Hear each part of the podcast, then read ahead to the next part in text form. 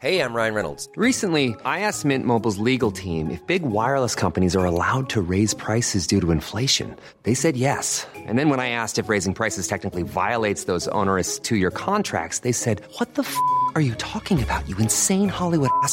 So to recap, we're cutting the price of Mint Unlimited from $30 a month to just $15 a month. Give it a try at mintmobile.com slash switch. $45 upfront for three months plus taxes and fees. Promo rate for new customers for limited time. Unlimited more than 40 gigabytes per month. Slows. Full terms at mintmobile.com.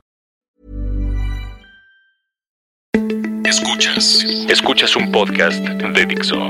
Escuchas Linterna Mágica con Miguel Cane. Por Dixo. Dixo.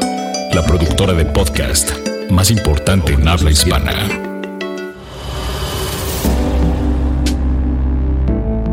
Hola, ¿qué tal? Bienvenidos a La Linterna Mágica con hashtag Linterna Mágica, el podcast para cinéfilos de Miguel Kane. Yo soy Francisco de la Reguera, soy el coinvitado de esta ocasión. Y bueno, les tenemos eh, sus secciones gustadas. Tenemos la reseña de Miedo Profundo, el top 10 de Cana Cine. Tenemos noticias sobre algunas películas bastante interesantes. Y bueno, Miguel, ¿qué nos cuentas? Hola, Francisco de la Reguera, más conocido para los cuates como Trento. Este es. Para quienes ustedes, si ustedes no lo conocen, es un estupendo actor. Es un hombre orquesta también. Escribe, dirige, eh, produce, eh, vende chilaquiles. este. Hago es- buenos hotcakes. Hace buenos hotcakes y es una persona sumamente inteligente, con un, con un acervo cultural cinematográfico realmente muy interesante. Y nos acompaña en esta ocasión. Es para mí un privilegio que sea nuestro co-conductor esta semana. Muchas gracias, Tento. Muchas gracias a ti. Y este, si me ven que le digo Trento, le digo Francisco, estoy refiriéndome a la misma persona, ¿eh? Por cierto. Y bueno, pues ahora dime con qué nos arrancamos, querido. Vamos a empezar con el top 10 de la semana, según Canacine. Ok. Y en el número 10 está La Niña de la Mina. Película mexicana protagonizada por nuestra queridísima Regina Blandón, que por aquí vino a, a contarnos de su entretenida experiencia filmando a 250 metros de profundidad. Wow. Sí, ya sé, o sea, de milagro no, no le dio claustrofobia a, a, Re, a Re. Y pues este bajó cuatro lugares, está en el número 10. Eh, la verdad es que no me da gusto que esto pase, porque creo que deberíamos ver más del producto mexicano. Digo, tú estarás de acuerdo que nos gastamos una lana en ver una película de terror gringa. Pero cuando nos ofrecen un producto del- de una calidad similar, pero hecho aquí en México, como que nos hacemos guajes, ¿no? Pues sí, es que es un poco el estigma del cine mexicano que todavía existe. Entonces la gente, eh, no sé, todos a veces preferimos, bueno, que si tenemos el super blockbuster enfrente, no le damos la chance a lo demás, pero bueno, las cosas van cambiando poco a poco también. Bueno, eso sí, mira, con que ya haya estado dos semanas en el top 10, Sí. ya por lo menos sé que recuperó su, su inversión, así que eso me da gusto y ojalá se pueda mantener repunte o algo, porque la verdad la película no está nada mal. Muy bien. ¿Qué tenemos en el número 9? En el número 9 está Julieta. Ah, de Pedro Almodóvar.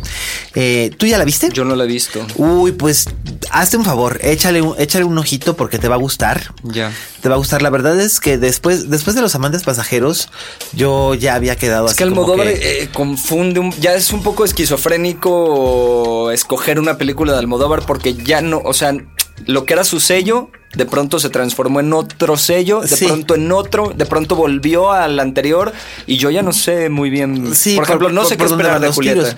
Pues la verdad a mí me gustó. Es como una vuelta a su tema que le gusta de los dramones que exploran el misterio de lo femenino.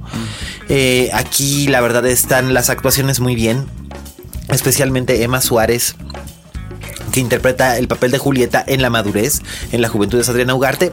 Y la verdad la película está padre, a mí me gustó. Eh, no es la mejor película de Pedro Almodóvar. ¿Cuál es la mejor para ti? Para mí son. Yo digo que Pedro Almodóvar tiene cinco obras maestras, que es bastante decir. Sí, claro. En una cinematografía que comprende 20 largometrajes. Entonces, una cuarta parte de su, de su, de su filmografía son obras maestras. Es un récord buenísimo. Eh, sus obras maestras para mí son La Ley del Deseo, Ajá. Mujeres al borde de un ataque de nervios, Totalmente. eh, Todo sobre mi madre. Sí. Hable con ella. A ti no te gusta, hable con ella. Sí, pero ahí es cuando ya empezó a transformarse lo que seguía, que le- ahí apenas iba entendiendo por dónde iba la cosa ya. Pues igual, hay gente que dice que es la película más masculina de Almodóvar. Yo sigo pensando que la película más, más masculina de Almodóvar en realidad es Carne Trémula. Pero, este, pero ok, es una concesión que se le hace, ya que él siempre hace películas más enfocadas al universo de las mujeres. Y la que yo diría que su quinta obra maestra es Volver. No, ah, dejaste fuera la mala educación, que es una gran... Ya, yo cuando salí de ver esa ¿Sí? película, la, la estructura de la película me pareció que era... O sea, La me- me, me estructura, sí- la estructura narrativa sí es padre. A mí lo que no me gustó fue cierta, cierto trato que se hizo a personajes y cierto contenido que me pareció una sensacionalización. No sé si es una palabra correcta. Pero se entiende bastante bien, y si no hay que sí, incluirla. incluirla. De, de ciertos temas, me pareció que había escenas que eran deliberadamente hechas con mala leche. este, por supuesto, si ustedes ya vieron la película, sabrán a qué escena me refiero. Sí, sí, sí, claro, eso sí. puede ser, es esa verdad. Escena, esa escena es como que muy, es innecesariamente burda y procaz.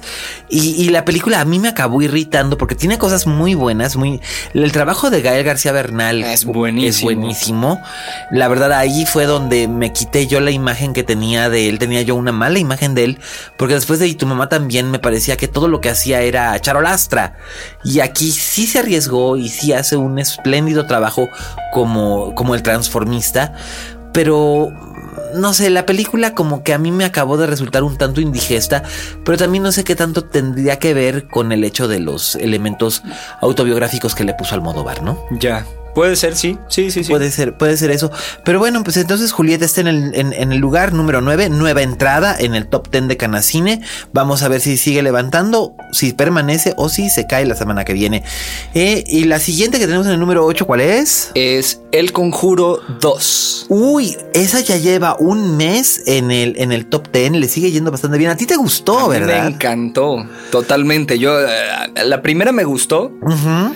A mucha gente no, y no entiendo por qué, sobre todo a gente que le gusta el- ese género. A mí, a mí me pareció que era interesante, pero me pareció que era tan derivativa de otras películas. Sí. Eh, o sea, podía desde esta escena pertenece a tal película, esta escena pertenece a tal película, esta escena pertenece a los pájaros, esta escena pertenece a las siete puertas del infierno, bla, bla, bla. Pero yo dije, ok, pero interesante es y bien actuada sí está. Y esta también me parece Sí. que está bien actuada. Es, es- es muy bien actuada y además la, la atmósfera que tiene es lo que es todo, porque la historia es lo que dices, ¿no? Hay muchas cosas que ya... eh, Es otra vez la historia de la casa embrujada. Sí, sí. Pero es saber qué giro le dan, que tampoco es un gran giro el que le dan, pero yo creo que la manera en la que avanza la historia, en la cómo va construida y, y las actuaciones y, y el ambiente y la manera en que James Wan utiliza los jump scares o sí, las atmósferas que él mismo ha creado, ¿no? Sí, es muy bueno haciendo eso, porque no. Es muy difícil que una película de este género pueda ser este, eficaz en eso. Y él es eficaz en. De, de principio a fin en esa película, en mi opinión. Me encantó. Muy bien. ¿Qué tenemos en, en el, en el lugar número 7? En el 7 tenemos El exorcismo de Anna Waters. Pues a ver, tú que eres el aquí el experto en películas de terror residente, ¿tienes noticia de, de algo de esta película? Porque yo, la verdad es que ni siquiera hubo función para los críticos. Esto, esto ya es algo que a mí me hace pensar, eh, Ya, eh, La verdad que yo ni siquiera sabía que ya había salido. La vi, vi el póster, la había anunciada, pero no. Pues ya salió, ahí está, ya está en cartelera, está en el séptimo lugar, nueva entrada, pero Usualmente las películas ya actualmente que son el exorcismo de algo.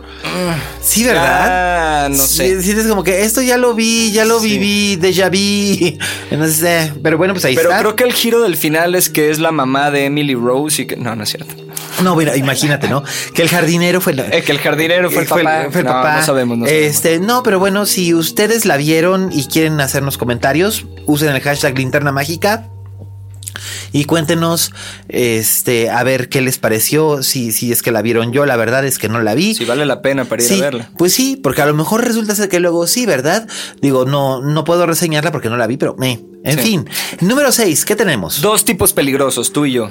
Tú y yo, sí, ¿verdad? Som- no, bueno, nosotros somos dos tipos peligrosos también, pero esta es la película, esta es la película de Shane Black que protagonizan Ryan Gosling y Russell Crowe, que no la hemos podido ver, bueno, al menos yo no la he podido ver, no sé si tú ya la viste. Muero por verla. Y la Sí. verdad es que no es como también el género eh, que tiene, no es mi favorito, pero me vi el tráiler y me llamó mucho la atención. Pues mira, yo, igual- yo igual diría que de- de- de- debemos aprovechar para, pa- para ir a echarle un ojo, porque la verdad es que se ve requete bien. Sé que está ambientada en los años 70, tiene un elenco muy interesante, porque aparte de estos dos, está también la guapita Anguri Rice, está Kim Basinger. La verdad es que está bastante interesante el, el elenco que promete, y con la crítica no le ha ido mal. no, no, no. Así que vale la pena. Así que yo aquí me comprometo a que esta, esta semana sí que le voy a echar un ojo a esta película y prometo que para la próxima semana habrá comentarios, damas y caballeros. En el número 5, ¿qué tenemos? Tenemos Día de la Independencia contraataque. Ok, es, ya bajó tres lugares. Esa no la vamos a ir a ver. ¿no? Eh, ya la tuve, yo sí la Ah, tuve que ¿tuviste ver. el yo, sí, sí, oh, yo sí tuve que verla. Y mi reseña fue famosa y célebre, fue un guacala bastante sonoro. Y sigo pensando lo mismo. ¿Y sabes lo que dijo Susan Sarandon? ¿Qué dijo? Que le ofrecieron el papel de no sé quién, de la vicepresidenta. De la presidenta, de el, la el papel que acabó haciendo Sila Ward. Ajá. Exactamente, y que mientras leía el guion no, no le entendió nada. Y tanto no le entendió que les dio ese motivo para no hacerla. Ey, gracias, pero no le entendí. Sí, sí, es que, pues es que, ¿qué, qué guion, no? Eso era ¿Qué lo que yo decía. ¿Qué, qué- qué- qué clase de trama? ¿Qué? Nada, es que, bien. En el número 4 que tenemos, Un espía y medio. que permanece en el mismo lugar, un espía y mierda con este, con The Rock y Ay, Kevin The Hart. Eh, yo no les voy a decir que no la vayan a ver. The Rock hace cosas padres y hace cosas interesantes luego, pero. ¿Luego pero, cuándo? Ay, pues no sé, pero sí ha hecho cosas. Southland Tales, por ejemplo, era interesante. Bueno. De Richard Kelly. Pero bueno, ya se hablando hace bastante Sí, tiempo. pero luego empezó a ser la de hada, de dinosaurio, de oso, de Sí, ya. sí, bueno, ya lo único que le falta es que cuando hagan el remake de Mrs. Doubtfire, Exacto, lo hagan con sea- él. Ay, no voy a andar dando yo ideas. Yo sí, yo creo, yo, Este- yo creo que ya esa idea existe en Hollywood. Ahora que la acabas de decir, me total sentido en la cabeza. Ah, no. Este, y bueno, Kevin Hart, que ah, ya he dicho que su rutina de perrito chihuahua histérico a mí no me gusta. Así que bueno, no les voy a decir que no la vayan a ver. Eh, se mantiene en el mismo lugar. Eso quiere decir que lo vio el mismo número de personas que lo vio la semana pasada. Pero como decía Truman Capote, a la clase de gente a la que le gustan estas cosas, esa es exactamente la clase de cosas que les gustan. en el número 3, ¿qué tenemos? Yo antes de ti. Dramón, drama, drama, drama pasional con Emilia Clark. Ok. Este, lleven sus Kleenex, sigue en, sigue en la misma posición desde hace ya dos semanas. Este, supongo que está dirigida a un, a un mercado muy específico. Y como no hay otra comedia romántica en el horizonte de momento, pues las, las chicas quieren, quieren ver algo, algo bonito y conmovedor. Y pues supongo que esa es la explicación para que se haya mantenido así. A mí la película no me dio mucho más, pero ahí está. En el número dos que tenemos. Tenemos más secuelas. La era de hielo, choque de mundos. Ay, bueno, ya mejor me doy un tiro, ¿no?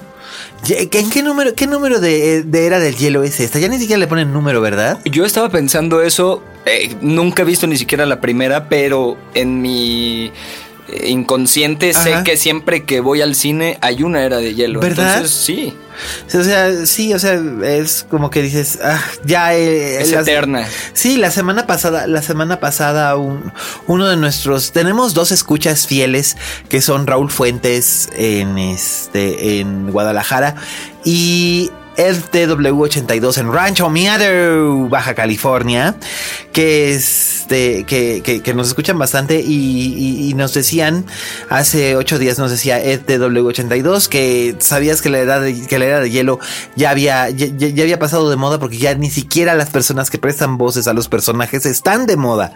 Entonces, pues sí, ahí, ahí lo tienen ustedes. Y en el número uno, ¿a quién tenemos? La leyenda de Tarzán. se coloca en primer lugar del, del, del top 10 de Canacine. Esta película con Alexander Skarsgård y Margot Robbie. Este, la verdad es que el elenco está padre. Christoph Waltz, Samuel L. Jackson, Digimon Hunsu. Eh, es algo como que sientes que ya lo viste porque esta historia Porque ya lo viste. Ya lo viste, ¿no? Pero bueno, aquí el giro es que Cheetah se vuelve mala y acaba en el planeta de los simios, ¿no? El Sí, contraataque. el, contraataque, ¿no? O sea, hacen un crossover de sagas. Este, no, la verdad es que la película no está, no está nada mal. Eh, no es nada así como para, para presumir, pero tampoco es un churro infame. Pero pues bueno, eh, te demuestra que está seca la, la la- imaginación. y flaca la caballada cuando este es el primer lugar de, Pues sí, ¿no? de taquilla, ¿no? Pero pues bueno, este fue nuestro top 10 de la taquilla de Canacine. Gracias, Canacine. Este, híjoles, los hicimos pedazos. Qué pena, a ver si no. A ver si No, hay unas muy buenas, hay unas muy buenas. Pues a ver si Kevin Hart, a ver si Kevin Hart no me manda, no me manda a golpear. Este, O The Rock, o sería The- un poco- no, sería no, peor. No, ser- no, ay, si me muero. Digo, Kevin Hart que le digo, sáquese. Pero, su, su. Pero no, con The Rock, a ver quién se pone con las patadas. Ojalá y haga Mrs. Fire The Rock, si nos Se- estás escuchando. se- Sería, sería cotorro, ¿no? The Rock and Drag. Que sí, te- estoy seguro de que tienes razón. Alguien ya tiene esa idea. Totalmente. En, en algún momento en Hollywood y la va a desarrollar. Y pues no, pues ahora pasamos a nuestra gustada sección de las noticias de la semana. Y tenemos varias cositas. Este. So 8 rodará su octava. Ahora sí que la, la- la saga So rodará, eh, rodará su octava entrega a partir de este otoño. Pero yo pensé que ya había terminado, ¿no? Eh, yo, yo- no, yo creo que es un poco como la era de hielo, pero de las películas de miedo. Sí, ¿no? So, sí, Pero sí. ¿a, ti te, ¿a te gustó la saga de So? La verdad es que momento? cuando las películas de terror son tan brutales y tan de verdad, no me gustan. Entonces ¿Verdad? no vi. A pesar de que James Wan hizo la primera, no, Sí. no, la, no la vi. Es demasiado para mí. Hizo la primera, creo que la segunda y luego la cuarta. ¿Ah, y sí? luego, sí, algo así, no me acuerdo. Eh, yo la verdad vi la primera porque además haría Cary Elwes, que es uno de mis así como que héroes de la juventud, cortesía de la princesa prometida. y este, héroes de la juventud, no, no sean, no, no mentiroso, yo iba nada más a chorrear baba cuando él era joven. Este, pero la película me pareció... eh, yo decía que era como torture porn, ¿no? Sí. O sea, Sí, sí, es sí. a ver quién sufre más, quién sufre más, quién sufre más. Y, y como que es agarrarte tus kicks. De, de esa clase de cosas. Entonces, nunca me gustó la saga. Vi la primera, no vi absolutamente nada más. Y como que había gente que se decía, no, es que todo tiene un sentido y las tramas están conectadas y. ah, Sí, en- yo vi la 2, no vi la 1, pero me acuerdo que alguna vez en mi adolescencia vi la 2 y a- había un giro en la historia que ahorita ni me acuerdo cuál era, pero que estaba bueno. pues mira. Pero eso es brincándote todas las secuencias que te hacen sufrir de más, que si le cortan el dedo, que si le escapa. ah. Es muy, yo necesito un poquito de fantasía. No, además, además tú dices, además tú dices, este, además tú dices, bien mi adolescencia. Si fue la semana pasada tu adolescencia, Trento de la Reguera. Sí, claro. Sí, ay, sí, sí, sí, digo, sí. Ya fue hace 15 años. Pues, ay, mijito, pues hace 15 años yo ya tenía casi 30. Pero bueno, este, pasando, pasando a otra nota, hablando de cosas que tienen 30 años, bueno, ya se estrena en Estados Unidos, se, se- se estrena este fin de semana que estamos grabando, pero como el tiempo en podcast es flotante, cuando ustedes lo escuchen ya se habrá estrenado Ghostbusters, la nueva película de Paul Feig con eh, Kristen Wiig, Melissa, Melissa McCarthy, etcétera. Este, pues, eh, que por supuesto ha sido muy controversial, porque, que, que por qué es un reboot y no es una secuela, y que por qué ignoran lo que ocurrió con los, con los Está muy Ghostbusters mal, eso, la verdad está muy mal. Esa intención de, de- de ignorar lo que, de que existieron antes otros Ghostbusters, pues a mí yo esperaba, la verdad es que yo sí esperaba que existiera el presidente en el mismo universo Sí. de los de los de los Ghostbusters anteriores y que estas mujeres tomaran la, la estafeta y, y- resucitaran la tradición, ¿no? Eh, yo creo que ese fue un punto muy controversial. Ha, ha habido otros. el feminismo, que sean mujeres, pero también ahí está muy malentendido porque el problema no es que sean mujeres, el problema No. es lo que acabas de decir, que ignoran algo que fue crucial para una generación, por supuesto. No se puede hacer eso. Mira, finalmente yo creo que pues, Hollywood se trata de hacer dinero y no tiene en realidad nada que ver con el feminismo o no feminismo. Yo creo que no existe ninguna agenda, entre comillas, feminista para, para, para promover esto. O sea, es bien interesante que ahora hay más películas protagonizadas por mujeres que llegan más a cartelera y eso sí está padre, lo estamos viendo ahora eh, con esta... Pero yo, yo, o sea, porque en ese tema yo me acuerdo o sea, lo mismo, desde que era niño, desde mi adolescencia, desde todo, ha habido ya... Eh, Grandes películas con mujeres. Claro, y series y todo. Claro. Yo creo que el punto está probado. Obviamente sí hay muchas cosas que todavía faltan y muchas mentalidades que, necesitan cambiar. Pero aquí no se trata de si son hombres o mujeres, se trata, o sea, hubiera sido, yo creo, lo mismo, si hubieran sido hombres, y hubieran seguido ignorando las otras películas. Exacto. Hubiera sido lo mismo. Exacto. Lo que ofende aquí es que, ignoren la tradición. Pero bueno, ese es nuestro punto, ese es nuestro punto de vista muy personal. Pero la nota es que pues resulta ser que no solamente ofende eso, sino que a los chinos les ofende por otra razón, porque prohibieron el estreno de Ghostbusters en China, que además déjame decirte, es un mercado crucial para este tipo de películas. Porque aquí, aquí donde la ves, esta nueva versión de Ghostbusters costó casi 150 millones de dólares. Lo voy a repetir. casi 150 millones de dólares. Lo digo y como que me suena como algo completamente alucinante. Casi 150 millones de... ¿Qué harías tú con 150 millones de dólares? Que no haría. Saldría de muchos problemas.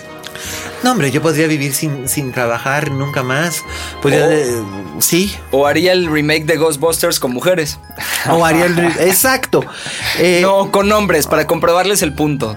E igual, pero, pero ignorarías, pero ignorarías las anteriores. Para comprobarles el punto. Ya, el, punto, es, el punto es que eh, cuando son blockbusters así tan grandes, eh, muchas veces no logran recuperar todo su presupuesto en la taquilla doméstica en Estados Unidos y necesitan un mercado extranjero. Y el mercado extranjero más grande que existe es obviamente China. Pero pues como lo anuncia Variety en un artículo muy interesante, China eh, censuró totalmente la película y prohibió su exhibición porque según el Ministerio de Cultura de China, la película promueve la creencia en seres sobrenaturales y esto está prohibido en China. Se dice que es porque en el ministerio que acabas de mencionar están, está siendo controlado por fantasmas, entonces no quieren pues que la verdad salga. Es la única explicación, son los, Fantasmas, son los fantasmas de la única explicación. Son, los fantasmas de la revolución cultural de Mao Zedong. Eh, Mao está vivo y bien en el Ministerio de Cultura. Exactamente. Este, Oye, pero hay algo que yo no sé y estaría interesante saber. Esto siempre ha sido, o sea, en los noventas no pasaron Ghost, la sombra de la. No, no, uy, no, el mercado. Déjame decirte que el mercado de China se abrió oficialmente hace relativamente poco. Las películas estadounidenses llegaban a, China a través de los puertos de, de Taiwán y de Hong Kong. Hong Kong en los años 80, todavía hasta 1997, fue protectorado británico. Entonces ahí sí se podían exhibir este, ciertas películas pero y no tenían que pasar por, por censura, pero el mercado realmente no se abrió al cine comercial estadounidense hasta hace unos 15 años probablemente. Ah, yo no sabía esto. Oh, sí, entonces por lo mismo es que películas como la Ghostbusters original o la saga de Harry Potter o El Exorcista o La Profecía no se exhiben en China porque eh, eh, incitan a la población a creer en entes imaginarios y entes sobrenaturales y en China eso oficialmente no existe. Mm.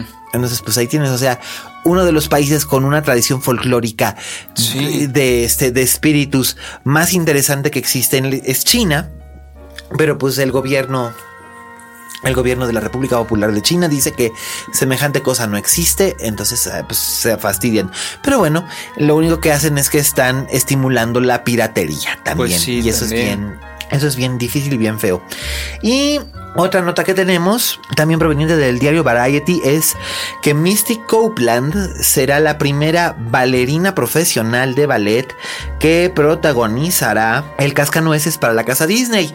Esto es bien interesante Porque se anunció hace poquito que Lasse Hallström, este famoso director sueco, eh, él fue el director de Mi vida como un perro y ha dirigido en, en, Hollywood, ha dirigido un montón de películas, es bastante respetado. Va a trabajar con la casa Disney haciendo una película original acerca del ballet del cascanueces. Y decidieron contratar, en lugar de tomar a una actriz como han tomado a Emma Watson, que va a protagonizar la versión en vivo de La Bella y la Bestia o este Chloe Grace Moritz que va a ser La Sirenita o así. Emily Blunt va a ser Mary Poppins. ¿no? Sí, Emily sí. Blunt, pero ella va a ser Mary Poppins en una secuela tomada directamente de los libros de P.L. Travers. Ah, ok, no va a ser un no va a ser un remake, va a ser una secuela directa.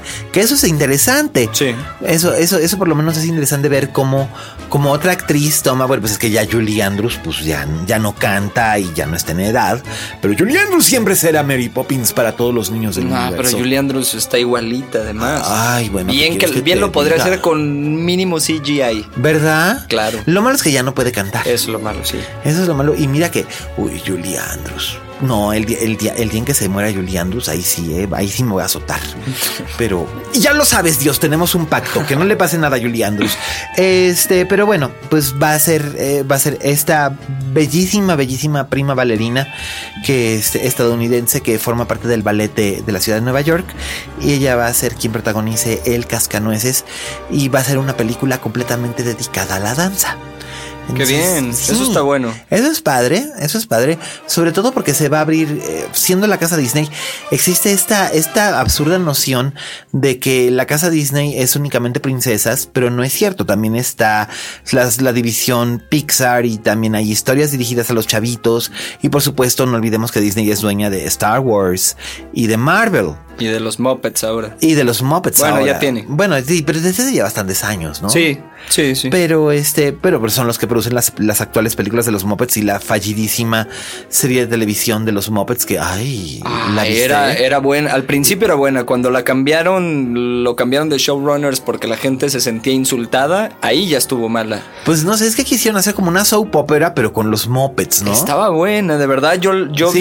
vi, no vi ya el final porque perdí interés, la cambiaron y la quisieron suavizar, pero cuando eran, cuando los pusieron crueles y de una manera que nunca los habías visto, si te lo tomabas con ese humor de que sabías que lo estaban haciendo por eso, era muy disfrutar, muy, muy buena. Porque yo me acuerdo que, bueno, fue la nota, se dio la nota de que Miss Piggy cortaba a la rana René. Sí. No, más bien la rana René cortaba a Miss Piggy Sí. y la engañaba y la abandonaba por una misteriosa, por una misteriosa cerda que tenía cara de Yoko Ono. No, espérate, no le engaño. Cortaron y él oficialmente se consiguió otra noviecita Ajá. que casualmente era cerdita también. Ajá, y pero- que tenía cara de Yoko Ono. Sí, sí, se parece un poco. Sí, porque eso sí decían, ¿no? Que, Sí, sí. que si era intencional o no, y, y los showrunners así como que, ah, nosotros no sabíamos, ah, qué coincidencia. Sí. Coincidencia mi tía. Pero pues bueno, ahí lo, este, ahí lo tienen. Entonces, pues, pues qué bueno, porque la casa Disney está haciendo productos para, yo creo que para todos los niños y niñas.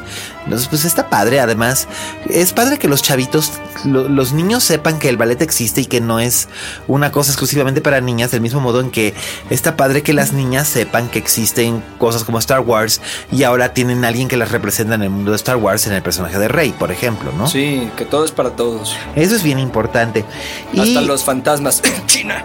hasta los fantasmas en China. Y también tenemos a este otra nota, que es otra nota de la semana, que es a mí me parece interesante ver qué, qué, qué opinas tú. A ver, a ver. Este, Rooney Mara y Joaquín Phoenix van a interpretar a Jesús y a María Magdalena, es decir, Rooney Mara va a ser María Magdalena y Joaquín Phoenix Jesús y Chihuahua Jijofor será Pedro el Apóstol en una nueva película basada en la vida de María Magdalena. Es la manera otra vez que, que están haciendo esto de darle la protagonista mujer el giro a la historia y está Sí, bien ¿no? porque no lo habían hecho.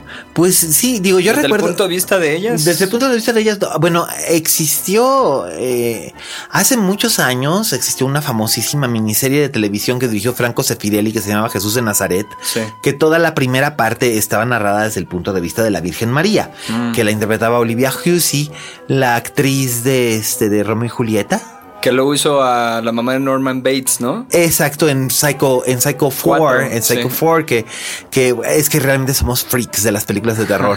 que era Henry Thomas, el niño del, el niño de E.T. y ella eran Norman y Norma Bates. Exactamente. Y este, y ah, que, es que no era nada mala esa, e- e- esa, esa. Yo esa tiene película. muchísimo que no la veo. A- ahora veo Bates Motel, la serie, que bueno, luego hablaremos de eso porque... Sí. ¿No la has visto? Me quedé en la segunda temporada y fue como que empecé a decir, Yo me quedé en la segunda temporada, desde que salió la segunda temporada, la dejé por la- el Ajá. mismo motivo y hace poco la subieron a Netflix. Que ¿La es- tercera? eh, subieron creo que la segunda, no sé si la tercera, pero digo, ya las demás las vi también y wow. ¿Ah, sí? wow. Bueno, además sale Vera Farmiga, que aquí somos fans. En Sí. este podcast somos fans de Vera Farmiga. Así que, pues, ok. No, vela, y además esta cuarta temporada te va a dejar, se te van a caer los ojo pelón. pantalones, sí. Órale. Pero yo creo que, bueno, de, de lo de Joaquín Phoenix y Rooney Mara, Ajá. hay algo que pienso un poco. A ver, ya estábamos cansados, o Hollywood o el mundo, lo que sea, del protagonista macho, masculino, no sé qué. Que yo digo que desde hace mucho, de todas formas, han salido las heroínas. Este. Y también han eh, deshecho ese cliché. Cierto. Desde, Sí. desde los años, incluso en los años 70. Claro, eh, Los Sigourney. Weaver, que era la protagonista en Alien. Exacto. Em, y bueno, eh, lo que pienso ahora están haciendo este giro, ¿no? Como con las mujeres, demás. Bueno, ¿qué va a pasar cuando ya esté como igual el asunto? Mm. Ahí va a estar lo interesante, porque la cosa de igualdad entre hombre y mujer, obviamente es necesaria en el mundo, pero no sé. O sea, ya que nos dimos cuenta es que, hey, sí, somos iguales, somos capaces de todo, las mujeres son mucho más fuertes que los hombres en unas cosas, cada quien tiene lo suyo, ¿no? Claro, y todos tienen algo que aportar. Ajá. ¿Qué va a pasar cuando ya por fin todo esté igual? ¿Qué va a seguir en el cine? ¿Qué, qué, qué, cuál es?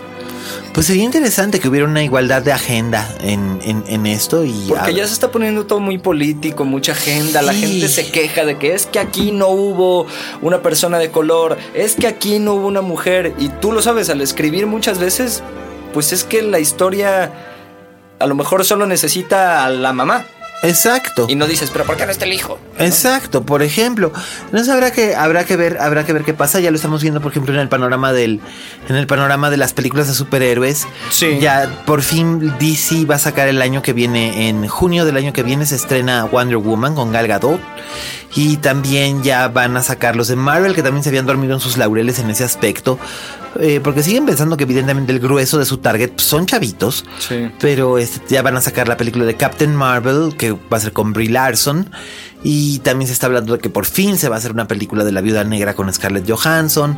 Entonces, bueno, parece que ya hay un, una especie de movimiento para que hasta en estas películas haya visibilidad femenina. Entonces, pues a mí me parece que está bastante, bastante bien. Está bastante, bastante bien eso, así que ¿quién se, quién se podría quejar? Y bueno, bueno, sí hay alguien que se puede quejar, que es Jennifer Aniston, que esta semana, bueno, la semana pasada dio bastantito de qué hablar y todavía sigue habiendo respuestas editoriales porque se sumaron muchas otras actrices y también actores, hay que decirlo, a la protesta que ella hizo porque eh, llegó un momento en el que dijo eh, escribió en el Huffington Post un- una carta abierta a todos los medios diciendo, eh, sirva esta carta para confirmar que no estoy embarazada, porque por enésima vez se ha especulado que si está embarazada, que si no está embarazada, que no está embarazada y que eh, ella y su marido Justin Theroux sí tienen planes de tener una familia, pero no necesariamente tienen por qué compartirlos con el resto del mundo. Y que finalmente no está embarazada, pero que está harta de estar siempre bajo el escrutinio público y de que se especule acerca de su vida privada y que su vida personal se convierte en entretenimiento y solaz esparcimiento para gente que lee los tabloides, ¿no? Y la respuesta pues ha sido abrumadoramente positiva hacia ella Claro. por parte por parte de medios y por parte de gente del medio. Claro, pues, no sé, antes del internet, de las redes sociales y todo esto, la vida de las celebridades del tamaño de Jennifer Aniston era abierta, pero es que ahora es indetenible. Es demasiado, o sea, esa presión que tienen las celebridades de Hollywood, que tienen fama mundial, internacional, eh, tan, tan solo presión por trabajo, presión por familia, presión por su físico, presión por la edad, presión por, por toda la presión que tienen. Absolutamente por todo. No, entonces es como, supongo, ya con este nivel de, de fama, que no los dejen solos un segundo debe ser enloquecedor. Por eso muchos, pues, se salen del camino un poco, se les va la onda.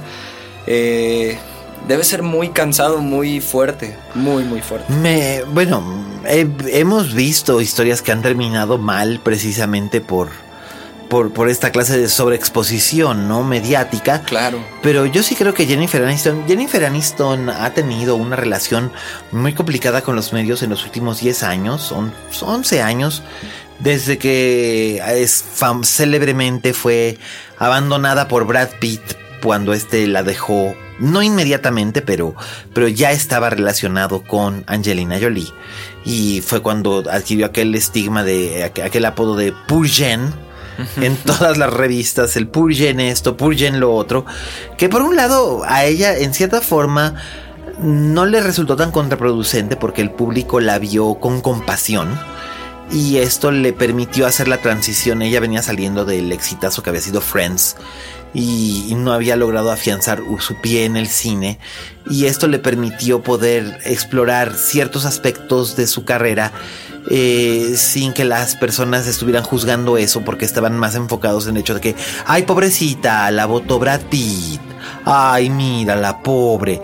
Y, aunque sí era horrible ver, y ella lo ha, lo ha dicho en ocasiones en entrevistas, ver su, su debacle matrimonial convertida en comidilla de todos, le sirvió para poder explorar ciertas avenidas como actriz que quizás de otro modo no, no, se le hubieran presentado, ¿no? Pero también le pasó ese efecto de que su vida privada se hizo ya tan pública que eh, ahí es donde el actor pierde el misterio. Cuando a un actor se le conoce de más ya su vida privada es difícil creerle un papel, ¿no? Entonces, entre ella tiene por dos lados eso. Por un lado, siempre va a ser Rachel de Friends. y por otro lado, su vida eh, privada está expuesta. Expuesta totalmente. Entonces también, no sé, cuando la ves, yo tiene años que no veo una película con Jennifer Aniston, la verdad. Pues Pero cuando veo el póster... Mm, Automáticamente piensas en Rachel. Pues sí, y en ella, y en Brad Pitt, y en todo. Angelina, bla. Eso sí, ojalá todas pudieran tener el manejo mediático que, que ejerce gente como Meryl Streep Exacto. Pero bueno, Mel tiene un colmillo que le arrastra hasta el suelo y raya el piso. Eso es para empezar. Y además, este tiene muchos años de experiencia. Y aún desde que empezó su carrera siempre fue como que muy honesta y muy franca. Y nunca ha ocultado su vida privada, pero tampoco la exhibe. Entonces, digamos que es un. lo que se llama un dipso dúo, ¿no? Una. un oximorón. Pero pues ahí lo tienen. Este, Jennifer Aniston se quejó y su queja hizo eco. Eh, Melissa McCarthy y Sandra Bullock, otros la han apoyado. Y nosotros también. Y nosotros también la apoyamos. Estamos contigo, Jennifer. Estamos contigo. Estamos contigo, Jennifer. y este, y pues ahí lo, ahí lo tienen. Y por último, pues se anunciaron las nominaciones al Emmy. Que Jimmy Kimmel va a ser el anfitrión en septiembre. Oye, qué bien me cae Jimmy Kimmel. Mm, sí, sí. Yo lo, yo lo descubrí hace como 15 años o una cosa así en un programa que se llamaba The Man Show, que era en Comedy Central. Y este, y, posteriormente él ya se volvió este. Se convirtió él en, conductor por, por, su cuenta. Este, ahora tiene su propio late show y todo. Y a mí me parece un tipo simpático, bastante centrado. Tengo curiosidad por cómo va a hacer la conducción de los Emmy este, este año. Pero lo que más me gusta me da, tú ves, eh, es que, bueno, finalmente, pues el Emmy es así como el Oscar de la televisión, por si usted no lo sabía, pero dudo que si escucha este podcast no supiera este semejante cosa, ¿verdad? Este. Eh, ya se le hizo la justicia, le hizo justicia a la revolución a ciertas series que no le, que, no le había hecho antes. Eh, y bueno, por supuesto, la ganona ganona, pues es Game of Thrones, que lleva 23 nominaciones este año nada más. En todas las categorías. Mejor serie dramática, eh, en aspectos técnicos de producción, en actuación, La verdad es que está, está muy bien. Pero a mí lo que me da gusto es que una de las series que a mí más me gusta y que le habían estado haciendo el feo, ya por fin. Me intriga tanto saber cuál es. The Americans. Ah, no lo he visto, The Americans. The Americans, ¿no la has visto? No la he visto. Uy, mano, te la recomiendo un montón. De verdad. Sí, de verdad, de verdad, la, la he querido ver y no, no, no, no he tenido chance. Para quienes no lo saben, The Americans es un dramón, un verdadero dramón que está entrando en su quinta temporada. Ya la quinta, ¿eh? Qué rápido se fueron las, las anteriores. Este, los protagonistas son Matthew Rhys y Felicity. Tristicity, más bien porque ah, cómo sufría la pobre. Cómo sufría. Tristicity es eh, Kerry Russell que a mí Kerry Russell siempre me ha parecido una actriz bien interesante y como que nunca había encontrado un lugar donde poder aprovechar, porque como tiene esta belleza tan clásica, tan tan de la chica de al lado, sí. es que la gente no pensaba que pudiera haber sustancia debajo de esa de esa forma tan bonita, pero en esta serie lo ha demostrado porque sin hacerte spoiler, lo que te puedo decir es que la serie gira en torno a un matrimonio eh, que viven en los suburbios de Washington, D.C.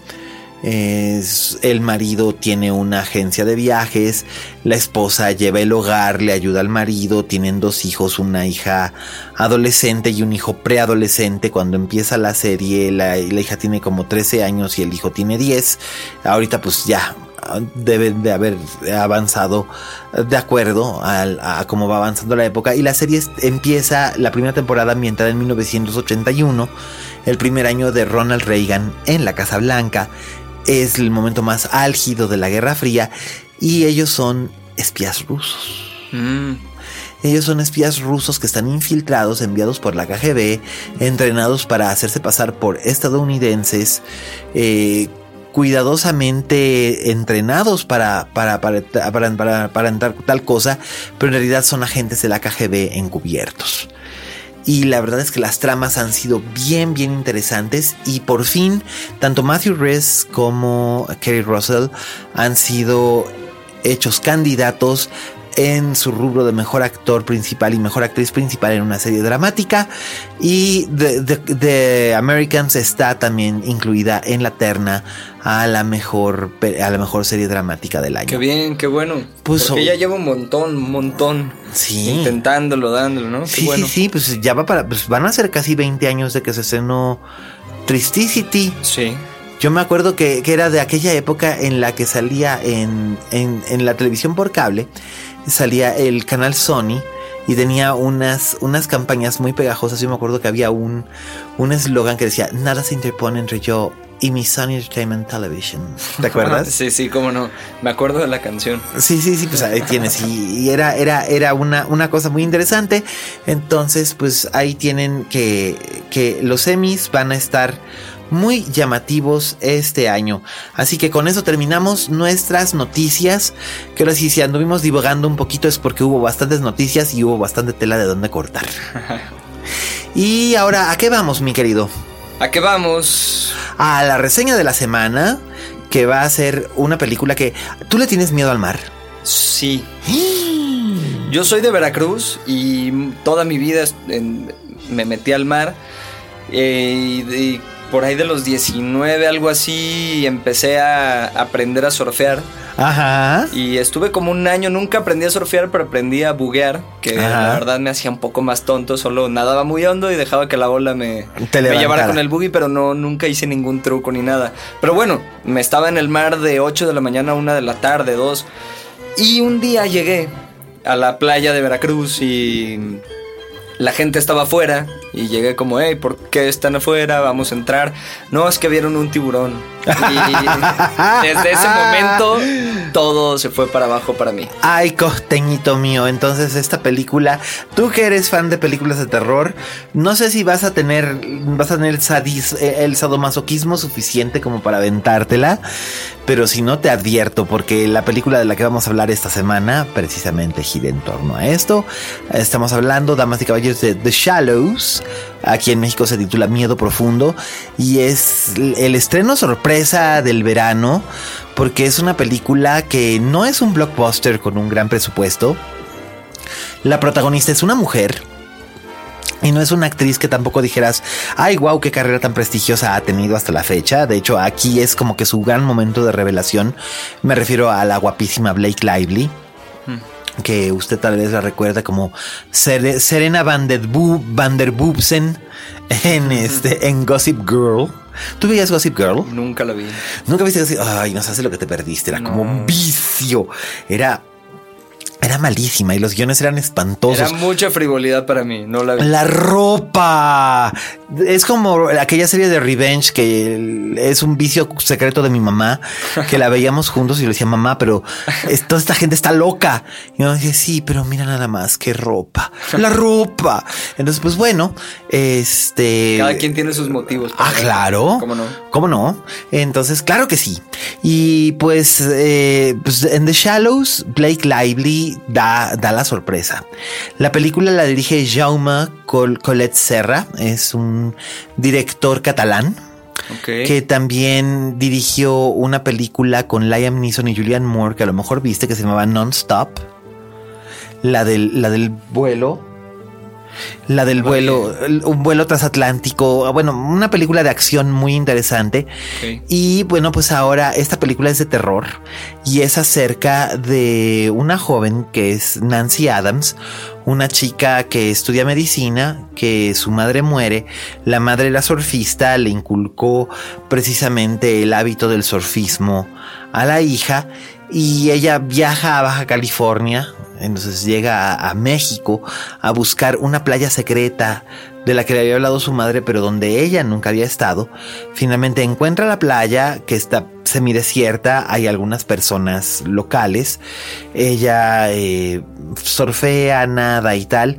Tiene un, tiene un accidente que la deja varada en un escollo si usted no sabe lo que es un escollo, es como un. ¿Cómo lo, cómo lo definiríamos? Yo soy una de esas personas. Como un arrecife, como. Ah, ok, ok, ok, ok. Un arrecife, como una, una formación rocosa En, en el mar en, en, el mar abierto, o sea, lejos, de la, lejos de la, de, la, de la playa, lejos de la arena, y no exactamente dentro del mar abierto todavía, pero en un punto intermedio, y ahí es donde ella se queda varada, pierde su tabla y se encuentra con un pequeño gran problema. ¿Qué? ¡Un tiburón! No. Sí, un tiburón blanco.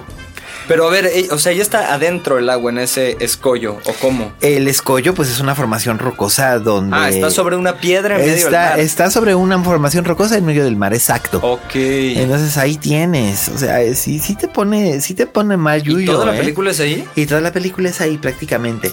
Así como existen películas claustrofóbicas, como yo no sé si tú viste una se llamaba Buried eh, en 2010, que coincidentemente la protagonizaba Ryan Reynolds, que es el marido en la vida real de Blake Lively. Mm. Y la dirigió un chico español llamado Rodrigo Cortés, eh, también curiosamente español.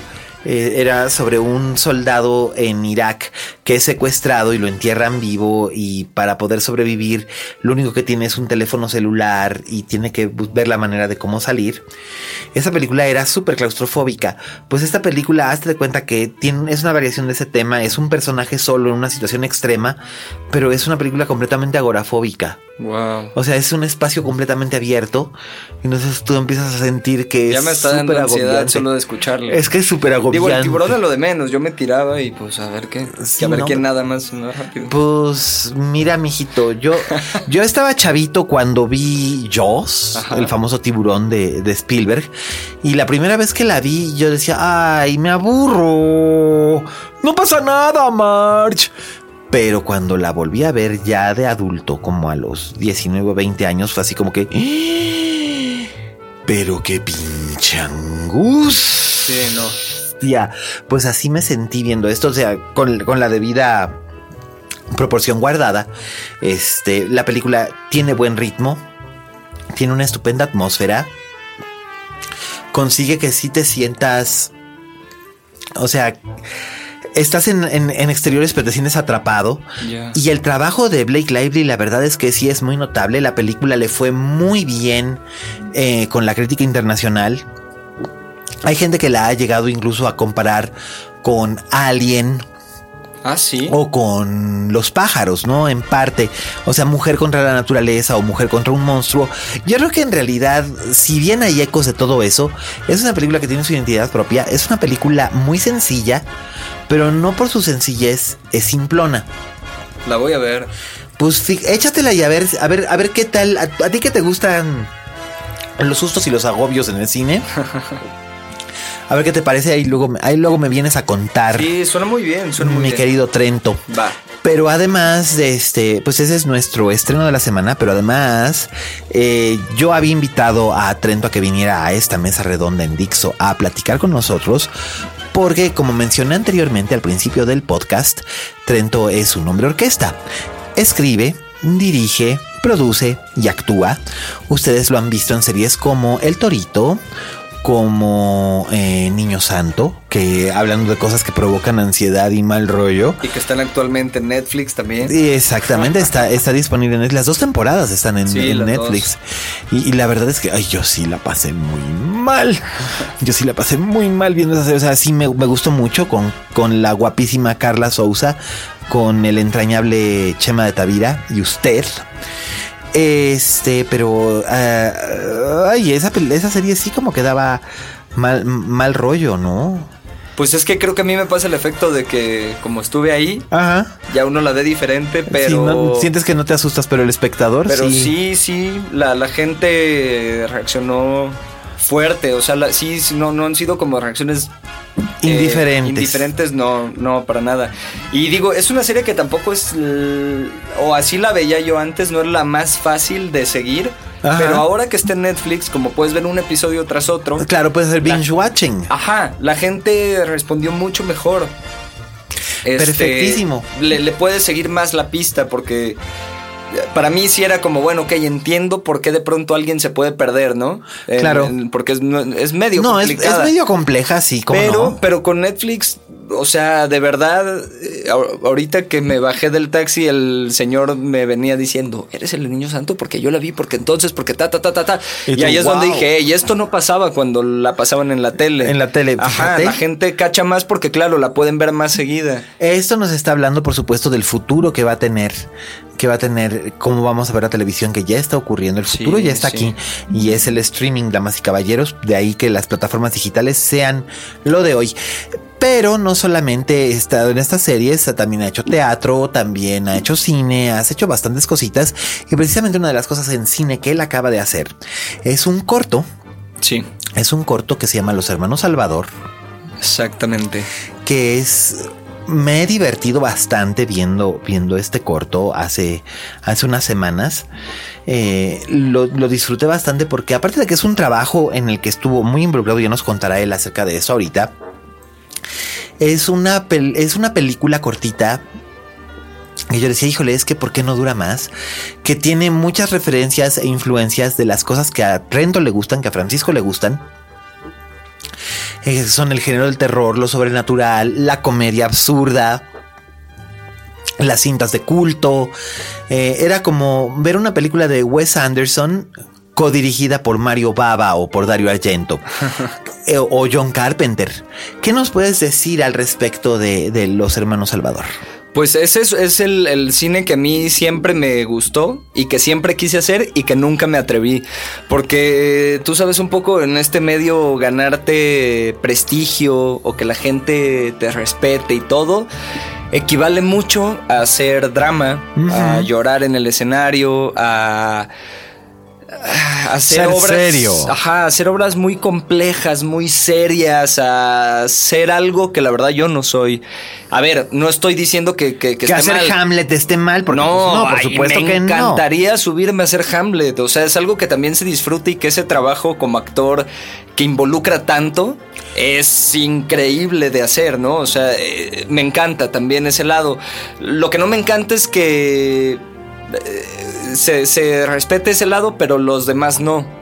Porque también la comedia es difícil, este, la fantasía y la ciencia ficción en México es inexistente. Exacto, es casi inexistente y el terror básicamente lo decíamos cuando vino Regina a hablar de, de La Niña en la Mina, básicamente era eh, estar reducido a hacer remakes de películas de terror que ya había hecho Carlos Enrique Taboada en los años 60. Y que siguen siendo vigentes y buenísimas. Sí, y los remakes la verdad es que resultaron bastante inferiores. Pues sí. Entonces, entonces tú decidiste hacer una película que tocará estos temas que son más cercanos a tu corazón. Pues sí, y me, me costó bastante personalmente, ahora sí que decirle al mundo, hey, pues esto es lo que me gusta. me gusta esta mezcla de terror con comedia, con fantasía, con cosas que de- pueden ser absurdas, sabes que Surrealistas. no surrealistas. Entonces fue mi, mi primer intento de hacer esto y y pues fu- fuera del trabajo que viste el día de la presentación Ajá.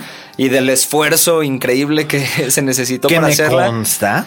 Que te consta porque además fuiste el primer fondeador Ay. de este proyecto que se financió a través de la plataforma Fondeadora. Así es. Eh, aquí Miguel fue el primer fondeador. Ah, y con mucho gusto. Y además creo que es bien importante decir que Fondeadora sí sirve, porque luego la gente piensa que Fondeadora es, ay, denme dinero gratis. No, señores.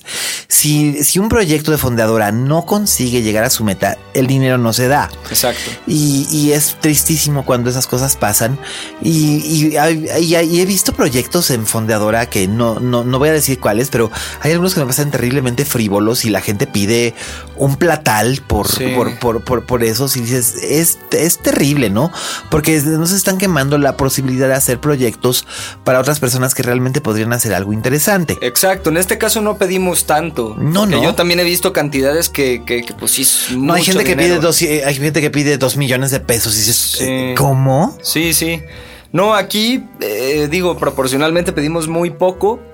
Porque la verdad es que todos los involucrados eh, teníamos, estábamos siguiendo un sueño. Que ese, esa era la cosa. Entonces, eh, eh, fue un proyecto muy del corazón, no nada más Sí, sí. mío, sino de toda la gente que se fue sumando de una manera bastante, no por coincidencia ni casualidad, sino porque así tuvo que ser. Y se formó un equipo que fueron dos días de filmación, ma- obviamente con la pre y todo. Pero lo que siempre se decía era eso, que el equipo que se formó, pues sí fue un equipo muy unido, muy, Muy armonioso, entrañable. amistoso. Claro, que hasta la fecha eh, nos seguimos viendo todo el tiempo, eh, saliendo, etcétera. Entonces, eh, bueno, no pedimos tanto dinero y con lo que conseguimos, pues logramos eh, llevar a cabo este proyecto. Cuéntanos, digo, quién- cuént- cuéntanos, ¿quiénes están involucrados en el proyecto, este, actuando? Y, Actuando, todos los actores son eh, compañeros, amigos que yo admiraba muchísimo y que los personajes fueron escritos con ellos en mente. Está Juan Ugarte. Uy, Juan Ugarte es, es- es buenísimo, es soy buenísimo. fan, ¿eh? Soy Sí, fan. Él, él es eh, de todos los hermanos, digamos que él es el líder, es el protagonista. Sí, sí. Aunque todos lo son a su Todos manera. son, todos son, son a su manera porque es un ensamble, Sí. pero sí es cierto y desde aquí le mandamos un saludo a don Juan Ugarte. Sí. Esos tacos, pinche Juan, ¿cuánto, cuánto llevamos persiguiéndolo para esos, eh, para esos malditos Pero tiene una, tacos? agen- tiene una agenda ocupada, dímelo sí, a mí. ¿eh? No, no, Dímelo no, no, no, no me consta, pero lo vemos en todos lados. Sí. Pero qué bueno que estás trabajando, Juan. De todos modos, esos pinches tacos te vamos a estar dando la lata hasta el fin de los días. ¿Quién más participa? Está Nacho Taján, que Ah, estuvo en es- Constelaciones. en Constelaciones, teatro. así es. Eh, También trabaja Un tipo- un tipo encantador. Sí, Sí, sí, sí. Eh, que es argentino además, Sí, con sí. el acento mexicano perfecto en meses. Sí, sí, no se le nota. No, está Claudio Roca, que está en Señora Acero, Señora y hace Cero, estas sí. series. No, también es Claudio, es, es- tiene un personaje muy, tiene un personaje muy simpático. Es el hermano que siempre fuma y es como el, el que maneja los dineros. Sí, sí, sí. Y es, es, es realmente, eh, lo, lo hace muy bien. A mí me, me resulta muy convincente, muy simpático, muy divertido. Sí, está también Daniel Fuentes Lobo, que hace mucho, mucho teatro. Sí, sí. Eh, es muy bueno también. Está Jaime González Peña, que estuvo en Club de Cuervos, hizo a Jiménez Cacho Jr. Sí. Está Adriana Hernández, que también hace más de teatro, y con ella es- produjimos esto. Con ella produjiste eso y además ella hace un personaje divertido porque es la única hermana Salvador. Que ahí entramos al tema este de el feminismo y lo político y no sé qué. También, digamos, a pesar de que es una fantasía, es absurdo y es de terror, tiene estas cositas como eso, ¿no?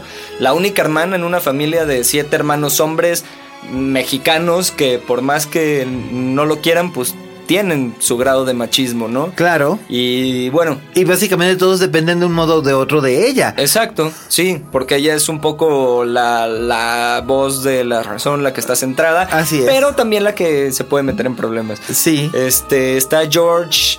Que, Belanger, Belang- Belanger o Belanger, como le decimos, eh, que previamente estuvo contigo en microteatro. Así es, actuó en una obra que producimos Sí. nosotros. Ahora está viviendo en Canadá. Le mandamos un saludo hasta Canadá si es que nos está escuchando, George. Exactamente. Saluditos. Gran, gran, gran persona. Y actor, a pesar de que empieza y no lleva mucho. Sí, sí, sí, Sí. La verdad es que se defiende bastante, bastante, bastante Sí. bien. Eh, y bueno, también está Juan Pablo Campa y está Naomi Romo. Ajá, que Naomi Romo. también los dos son increíblemente talentosos. Yo a Campa no lo reconocí. No les voy a decir por qué. Porque su participación es especial en el corto. No lo reconocí. Fue así como que, ah, órale, dice, esa voz yo la conozco, esa voz yo la conozco. Y Naomi está, está muy chistosa, está muy simpática. Naomi es lo máximo. Yo tenía muchísimo tiempo queriendo trabajar con ella. Y mira, se dio. Sí. Y sobre, sobre eh, los hermanos, sobre los hermanos Salvador, uno, ¿dónde se puede ver o cómo se va a poder ver? Y además, ¿cuál es el propósito secreto que tienen los hermanos Salvador? Si crees que puedes contarlo. La verdad es que no había ningún propósito secreto. Para mí este proyecto era eso, era decir, a ver mundo, a mí me gusta esto, esto es lo que hago. Eh, te digo, sin dejar a un lado lo otro, Claro. lo respetable que me encantaría hacerlo. Eh, claro. Y que lo quiero hacer también. Claro. Pero también uno a la hora de crear sabe qué es lo suyo o qué se le facilita Ajá. o por dónde quiere empezar o como le quieras llamar. Por dónde van los Y Yo en tiros. este momento de la vida empecé por ahí. Eh, entonces, eh, más bien era un proyecto eh, porque quería, yo estudié cine antes de actuación, entonces Sí. quería volver a eso y hasta ahora tuve chance. Con el paso del tiempo que lecturas de guion, este, que que la gente se enteró por fondeadora eh, del proyecto, eh, la gente se empezó a interesar más y más y más. Entonces, bueno, ahora el proyecto no lo podemos ver todavía en ningún lado. Estamos Ajá. viendo si lo vamos a festivalear. si Ajá. qué. Estará en el circuito de festivales probablemente. Y el propósito secreto que más bien fue derivado es que pues vamos a ver si puede haber más hermano Salvador. Y en eso andamos, pero pues ahí sí ya no puedo decir nada. Ah, Estaría eso es bien padre, porque hay mucho de donde- Interesante. Interesante. Estoy poniendo aquí mi voz de Conde Drácula. Interesting. Pues por supuesto vamos a seguir muy de cerca lo que ocurra con los hermanos Salvador y por supuesto con los proyectos que tenga nuestro amigo Francisco de la Reguera, que les dije es un nombre orquesta y de verdad pocas personas más incansables conozco que, que él, porque él cree fielmente en este mantra en el que yo también creo que si no conseguimos el trabajo, pues nos lo generamos nosotros. Nada más faltaba. Y pues ahora vamos a ir a una brevísima, brevísima pausa porque ya llegó nuestro invitado, el gran Rafa Sarmiento. Este vino corriendo, atravesando toda la ciudad para estar con nosotros y vamos a echarnos ahora una muy divertida y amena charla con el jovenazo. Gracias, este Trento, por, por, el, por, por contarnos el corto. Gracias a ti por la invitación. Acá seguimos. Y, y aquí seguimos. Escuchas. Escuchas. Linterna mágica. Dixo. Y ahora estamos aquí de vuelta con nuestro invitado especial, Rafa Sarmiento. ¿Cómo estás? Muy bien, ¿y tú? Contento estar aquí con. A ver, Miguel. ¿qué nos puedes decir de nuestro gran invitado especial de? Híjole, lujazo. es difícil para ti de- de decir algo delante de la persona. No, no, no, no. Uy, Rafa y yo nos conocemos hace, ¿qué? ¿15 años? Más o menos. Unos, unos 15 Más años no- no- nos ha tocado trabajar en todas las arenas juntos. Hemos visto infinita cantidad de películas juntos. Es un amigo al que quiero mucho, tiene una familia preciosa y este y además es la voz oficial en TNT de los Oscar y de pues, básicamente de toda la temporada de premios. Sí, sí, empezamos eh, hace ocho años.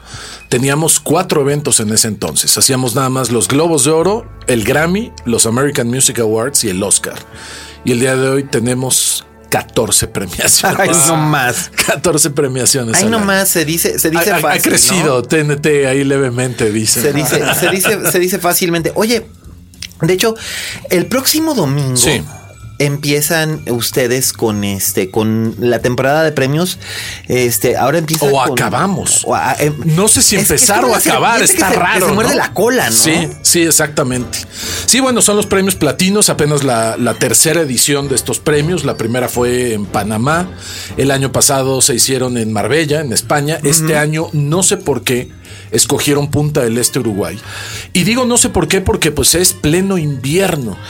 Se van a estar muriendo de Hace un frío. que no te cuento. El año pasado en Marbella mucha gente se quejó del calor. Ah, pues es que también. Imagínate Andalucía en, en, en En julio, verano, sí. pues ahí te encargo. Ahora Punta del Este en, en julio. O sea, me llegaron a mí unas fotos, literalmente hielo en los coches. Vamos a ver qué tal está. Me, pare- me parece una premiación interesante porque sí creo que nos teníamos que reconocer entre nosotros. Sí creo que eh, teníamos que formar un circuito. Si bien consumimos el cine norteamericano y lo más taquillero es este el cine Sí, sí, sí, lo acabamos de ver ahorita en el top 10 de la de, Exactamente. de, de- de la de Canacine, ¿no? Era importante también tener una premiación de nosotros para nosotros. Sí, señor. Y eso, pues ojalá que motive también a la coproducción. Y está bien padre porque prácticamente todas las películas nominadas son coproducciones. Y entonces hay, y casi todas con España. Claro. Hay, hay, hay una cercanía en cuanto a producción con España que México no está teniendo. Y no sé por qué no la tenemos. Sí, bueno, la relación con España pues es, es rica, Por es larga, supuesto. es histórica, etc. y además el ministerio, culturalmente el, Ministe- no. el Ministerio de Cultura de España apoya muchísimo los proyectos de coproducción. Así es. Tú lo ves en todas las películas españolas, tienen el apoyo del Ministerio de Cultura de España y tienen el apoyo La Generalitat de Cataluña, la de Valencia, o sea, tanto, Todos, tanto todos los- regional como nacional. ¿no? nacional, exacto. Y no sé por qué diablos este México no pues no, no está recibiendo estos fondos o esta participación, esta Pero no, lo- no los recibe o no los busca, Rafa. Yo creo que no los, yo creo que no los busca, más bien. Yo creo que no los busca. Hay una película eh, franco-argentina. Por ejemplo, bueno. Canal, Canal Plus, que es una empresa sí, francesa, sí. apoya muchísimo el este, apo- apo- apoya, muchísimo la coproducción de cine. Tú lo ves en todas las películas que se hacen en Europa, todas tienen participación de Canal Plus de un modo o de, o de otro, ¿no? Mira, en- dentro de las nominadas está, por ejemplo, eh, Truman, la española. la eh, española Es una argentina. con Darín y Javier Cámara. Cámara. Exactamente. Y está también el clan. Que una vez más es. Mira, si vamos a decir que Truman es hispano-argentina, entonces el clan es argentino-hispana. Por ejemplo. Ok. Y este. Están financiadas prácticamente por el mismo grupo de gente. Es la gente de Telefe, está, eh, bueno, en el caso de Truman, la Generalitat de Cataluña. Claro. Pues de Chesc Gay, que es un realizador catalán. Este, pero está hecho en Madrid. Me, me- me hizo mucha gracia que, que el catalán se haya ido, a- haya querido irse a filmar a, a Madrid. Este está el club, que es una película. Es la de, es la de la Rain. Durísima. Sí, sí, Durísima. sí, es, es lo que es los comentarios que ha recibido son que ahora esto es algo que a mí me intriga, eh, que, que es algo que a mí me intriga, yo no sé ustedes qué opinen, que mucho del cine latinoamericano no llega a salas aquí. No sé, porque el cine español también llega muy limitadamente. Por ejemplo, ahorita tenemos a Julieta de Almodóvar, Sí. porque es Almodóvar. Sí. Y yo me acuerdo que en el 88, cuando se exhibió comercialmente por primera vez Almodóvar en México, fue por Mujeres al borde de un ataque de nervios, y fue básicamente porque ya había sido un éxito de taquilla en Estados Unidos y tenía distribución americana, la Sí. distribuía United International Pictures. Mira, el club, por ejemplo, eh, la exhibieron muy tímidamente porque el tema como tal, pues es, es un tema complicado, ¿no?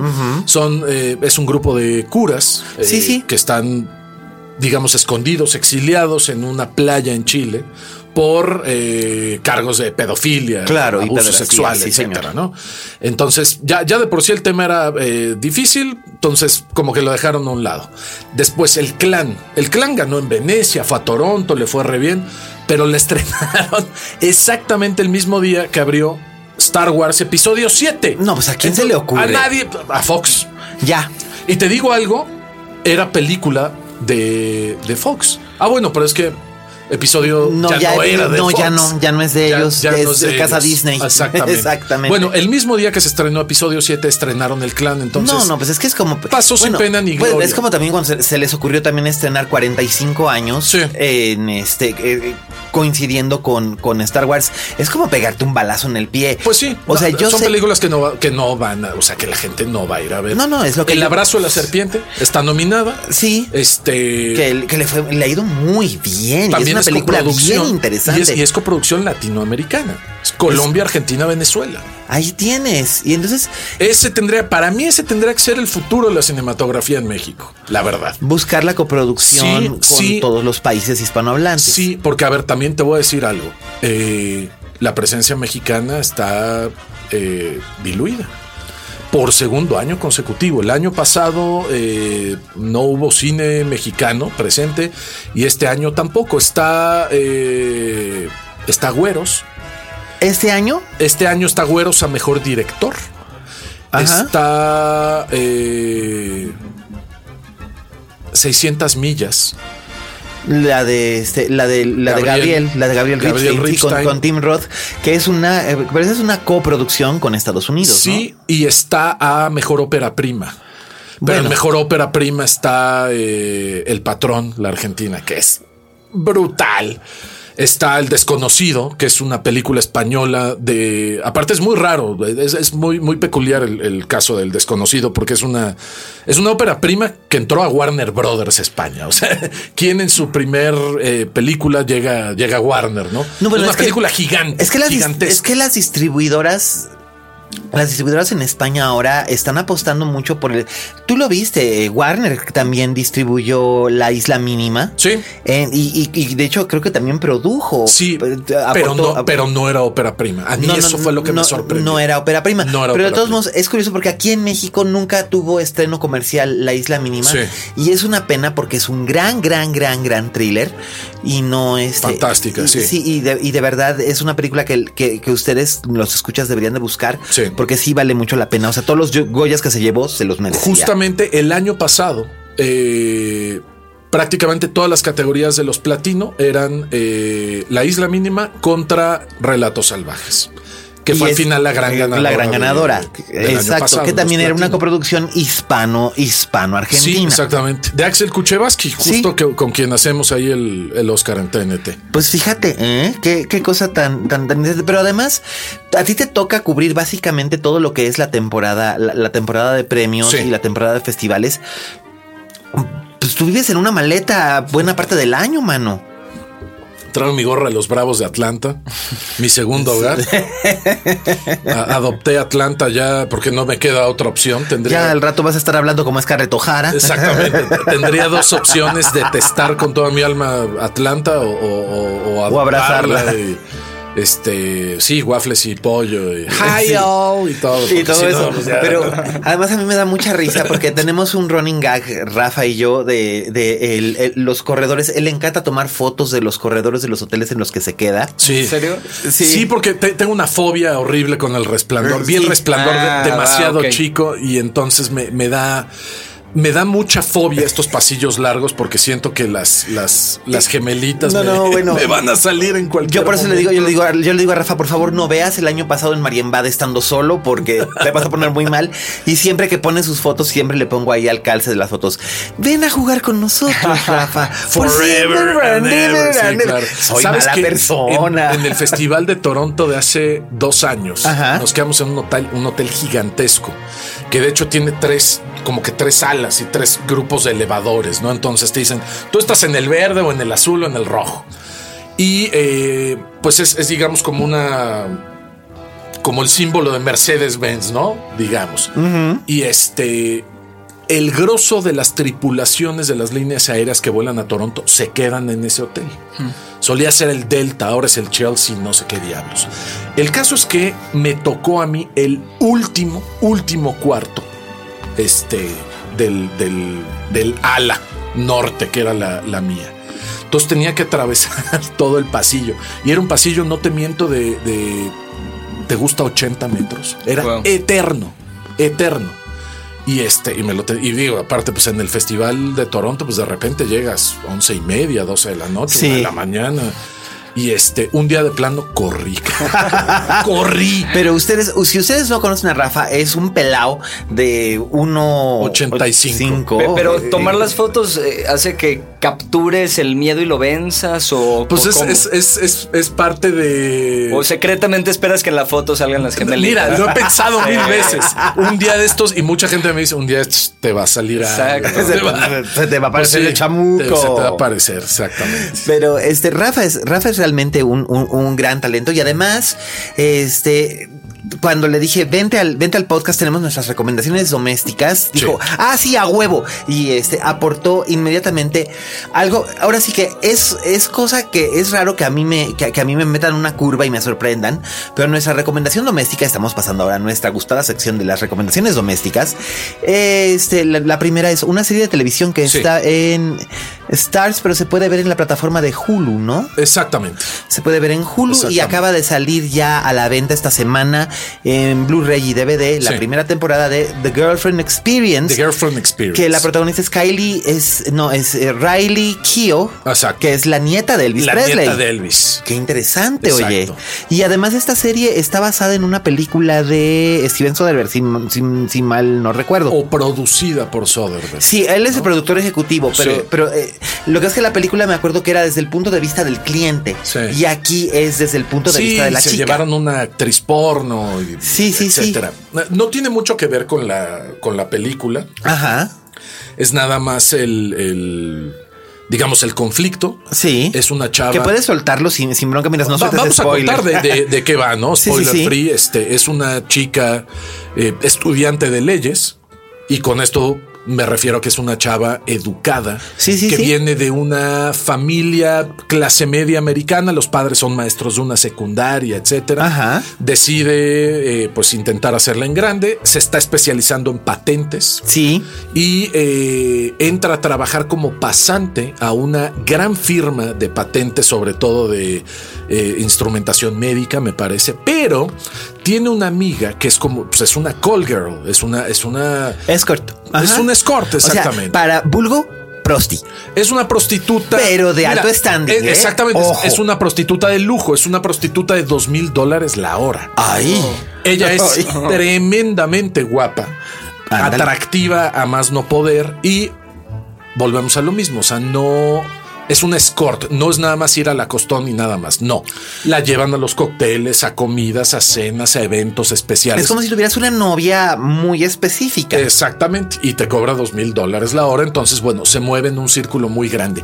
No es el hecho de la costón, no es el hecho del cliente, no es el hecho del morbo y el sexo, es la dinámica en la que se mete, con quién se mete, con los problemas que causa, la serie de conflictos que provoca.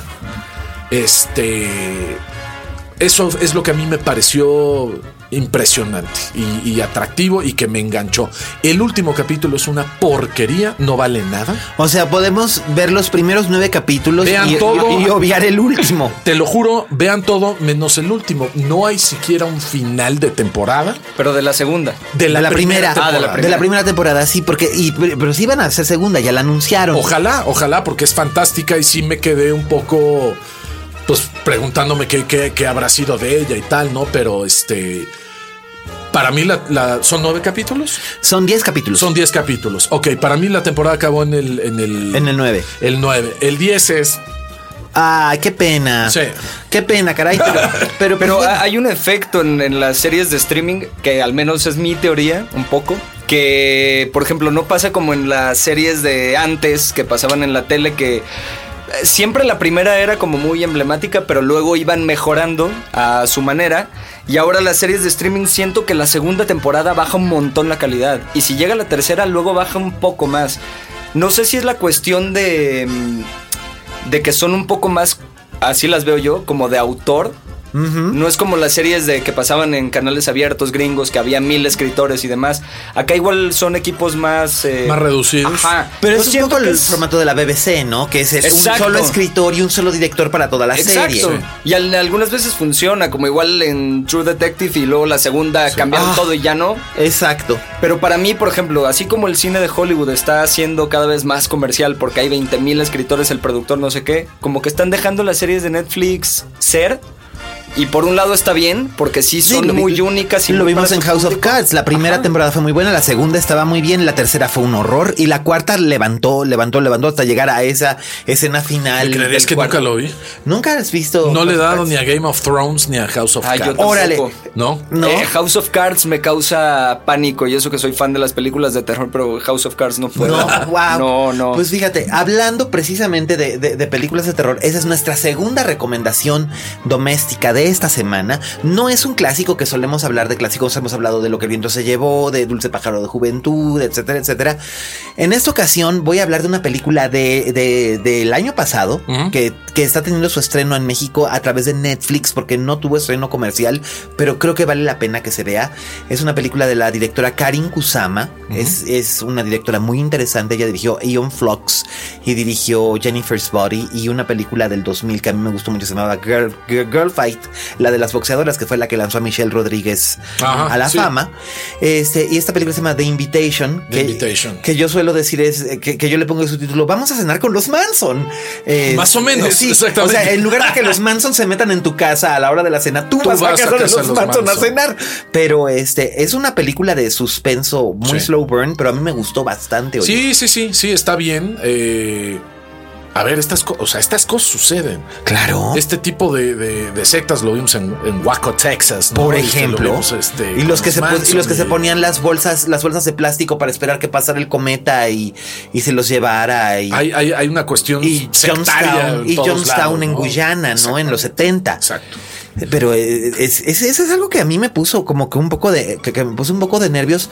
Y también es una cosa que la, la película empieza muy, muy despacio. Aunque me estaba comentando, eh, me estaba comentando aquí Francisco que este, antes de que antes de que entráramos a grabar que él por un momento pensó que, que, que- que él tenía ganas de acabar con todos los invitados a la fiesta, ¿no? Sí, eh, eh, es que le decía, era como llegar un poco a una fiesta de hipsters de la condesa Sí. que te quieren vender una nueva religión y Sí. un poco era así, o sea, buen efecto de la película, sí, sí. Era una pirámide. Porque decías, a ver, si van a acabar con ellos, se acaban de una vez. Basta. Ya, ya, es que esto. iba, esto iba tan despacio, pero entiendo, entiendo un poco lo que quiere contar Kusama llevándoselo tan despacio y lo hace muy bien con el personaje de Marshall, eh, de Logan Marshall Green, que es el, el- el protagonista. Sí. Porque este cuate, pues, est- es- está visitando, sin, sin, sin soltar spoilers, este personaje está visitando la casa que compartió en algún momento con su ex esposa, que es Y su interpretada, y su hijo.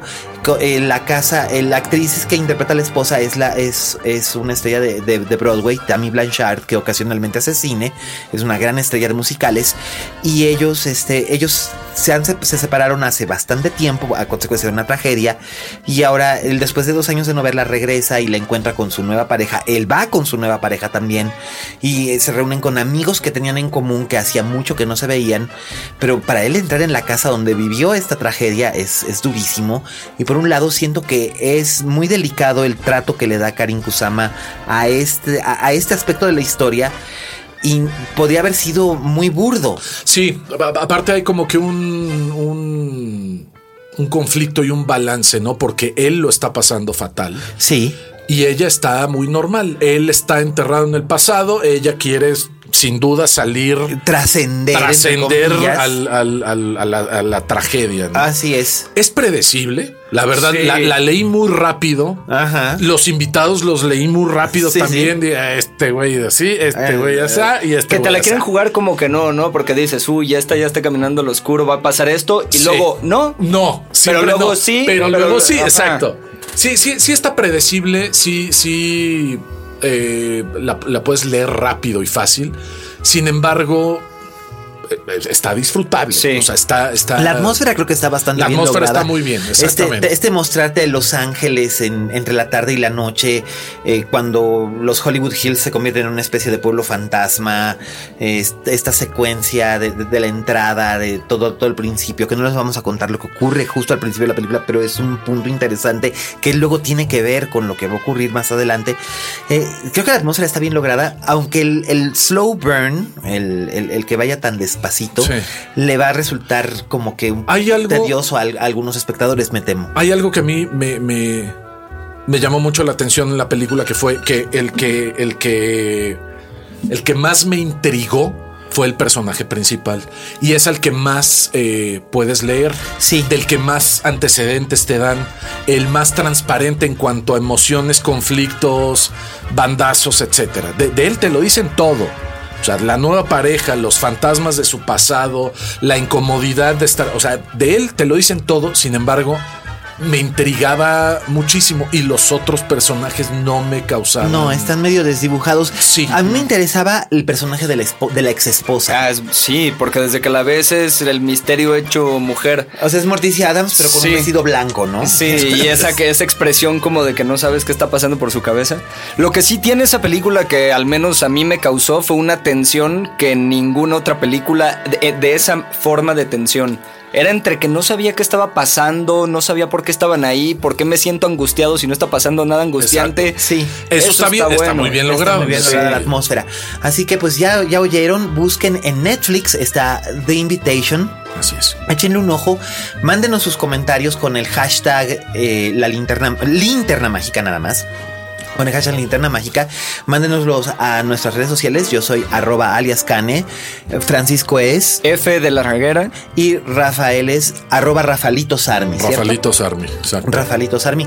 Rafa, gracias por Al contrario. Porque de verdad lo agarramos entre Sí, escalas, corriendo. entre vuelo y Nos vuelo. vamos, sí. Este hombre, este hombre de verdad es, es uno de los uno de los mejores críticos de cine que yo conozco. No, eso es, es una falacia, pero te agradezco el piropo. No hablamos de negocios en la mesa, es Exactamente. Pero este, no, además es un amigo al que quiero mucho y le agradezco. Al contrario, muchísimo que nos mil gracias. acompañado. Este, hacerles la invitación el domingo ahí a los premios Sí, Platino por favor, TNT. en TNT, eh, ¿a, a partir de qué hora es? Buena pregunta. Buena pregunta. Pero bueno, porque. Ya lo este, pondremos en Twitter, se ¿no? pondrá en A- lo largo de la semana. Lo, lo- lo verán, pero este, pues échenle un ojo porque la verdad es, va a estar interesante. Sí. Y a ver qué tal le va a Güeros. Vamos a ver. qué tal le va a 600, A 600 millas. Y bueno, esto fue la linterna mágica de Dixo. Nos escuchamos la próxima semana. Gracias, Francisco de la Reguera, por habernos acompañado. Gracias a ti. Gracias, querido Rafa. Gracias, Miguelito. Besos a los niños. Gracias, Paco. De tu parte. Y recuerden, si ustedes no tienen fama de monstruos, es que en este negocio ustedes no son una estrella. Nos escuchamos la próxima semana.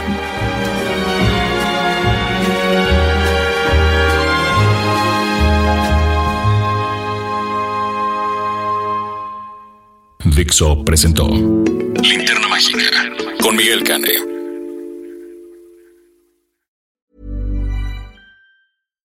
If you're looking for plump lips that last, you need to know about Juvederm lip fillers. With Juvederm Volbella XC and Juvederm Ultra XC, your lip look, whether it's subtle or bold, can last up to one full year with optimal treatment and no additional maintenance. Find a licensed specialist and see if it's right for you at juvederm.com today. That's J U V E D E R M.com. Add fullness to lips in adults over 21 with Juvederm Volbella XC or Juvederm Ultra XC. Do not use if you have severe allergies or a history of severe allergic reactions, or if you're allergic to lidocaine or the proteins used in Juvederm. Tell your doctor if you have a history of scarring or taking medicines that decrease the body's immune response or that can prolong bleeding. Common side effects include injection site redness, swelling, pain, tenderness, firmness, lumps, bumps, bruising, discoloration, or itching. As with all fillers, there's a rare risk of unintentional injection into a blood vessel, which can cause vision abnormalities, blindness, stroke, temporary scabs, or scarring. For full important safety information, visit juvederm.com.